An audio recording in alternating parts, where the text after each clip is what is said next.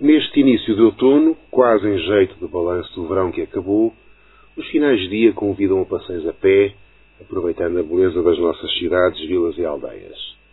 Junto ao Rio Tejo, no passeio marítimo em Lisboa, situa-se a Fundação Champalimau, concretização da visão do homem que foi António Champalimau.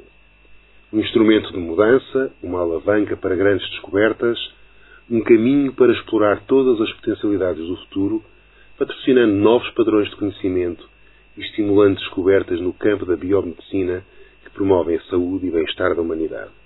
Procura intervir, ativamente, na procura de soluções efetivas que aliviem o peso que a doença, nomeadamente oncológica, neurológica, mental e da visão, tem nas sociedades e no indivíduo. Esta é a visão da Fundação Champalimau, que se mantém fiel à vontade do seu fundador e faz jus ao ato generoso e patriótico que está na sua gênese. Foi a Portugal, a sua pátria, que Champalimau deixou os recursos que possibilitaram a criação de um centro de última geração, com a ambição de que este se tornasse uma instituição de investigação e de cuidados clínicos de excelência e uma referência a nível mundial, colocando Portugal na vanguarda da ciência.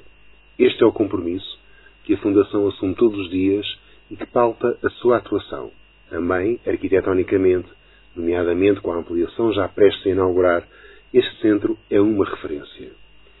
É aqui que se desenvolve a atividade nas áreas das neurociências e do cancro, através de programas de investigação e da prestação de serviços clínicos de elevada qualidade, levando também a cabo, fora de portas, um programa de luta contra a cegueira. Para prosseguir os seus objetivos de concretizar avanços científicos significativos, a Fundação Champalimau adota a metodologia translacional, que estabelece uma ligação direta e de interdependência entre a investigação básica e a atividade clínica. António de Sommer de Champalimau nasceu a 19 de março de 1918. Foi o primeiro de quatro filhos do casal Carlos Monteiro Champalimau e Ana de Araújo de Sommer, donde um espírito empreendedor, convicções fortes e uma personalidade muito vincada, assumiu desde muito cedo os negócios da família construído um sólido património. Até à Revolução de Abril de 64, diversificou as áreas de negócio, do cimento ao ferro e ao aço, expandiu a atividade além fronteiras e fez a sua entrada no mercado financeiro e segurador. No entanto, sofreu um enorme revés quando o seu património foi estatizado na sequência da Revolução Portuguesa. Mas, apesar destas enormes perdas financeiras, fixou-se no Brasil, onde, com igual tenacidade, reergueu o seu império primeiro através de atividades industriais que bem conhecia e mais tarde através da diversificação dos seus negócios para o setor agrícola e criação de gado.